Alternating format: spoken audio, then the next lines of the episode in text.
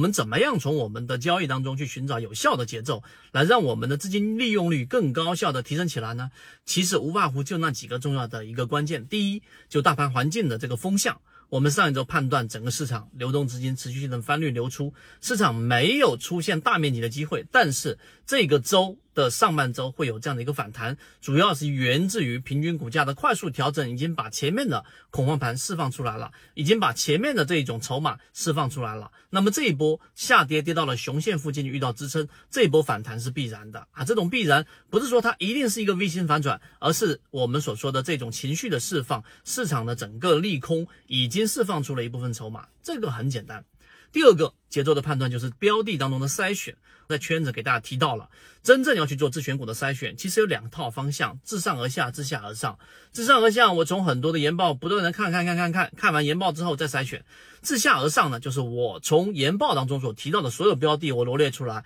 然后哪一些符合我们的交易模式的圈子当中呢提到的超跌。筹码已经比较聚聚集，散户数据大幅割肉。好，我之下，然后再往上去看这个研报，到底值不值得我们去把它列为我们的一级鱼池？标的的护城河是没有问题的，标的它的现金流非常强，现金流的强意味着抵抗这一次卫生事件，它具有很强的一个筹码。当然，里面还有很深层的逻辑。我们所看到的不是短期的一个利润，而是中长期的一个左脑护城河的护航，加上技术分析的一个我们说的一个判断。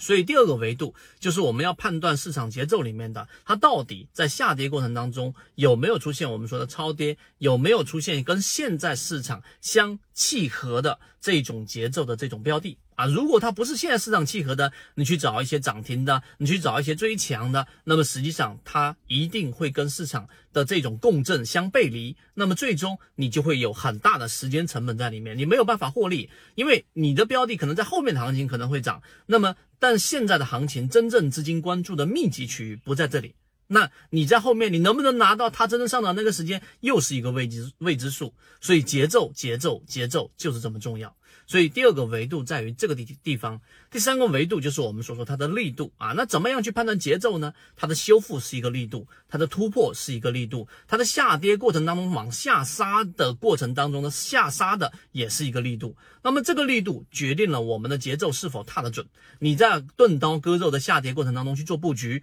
那么你的时间成本会非常高。什么时候反弹不知道，但是如果你找到的是下杀力度非常强的这种标的，那么你后期的这种。修复力度和你在短期内能够拿到利润的概率，就比前者要高很多。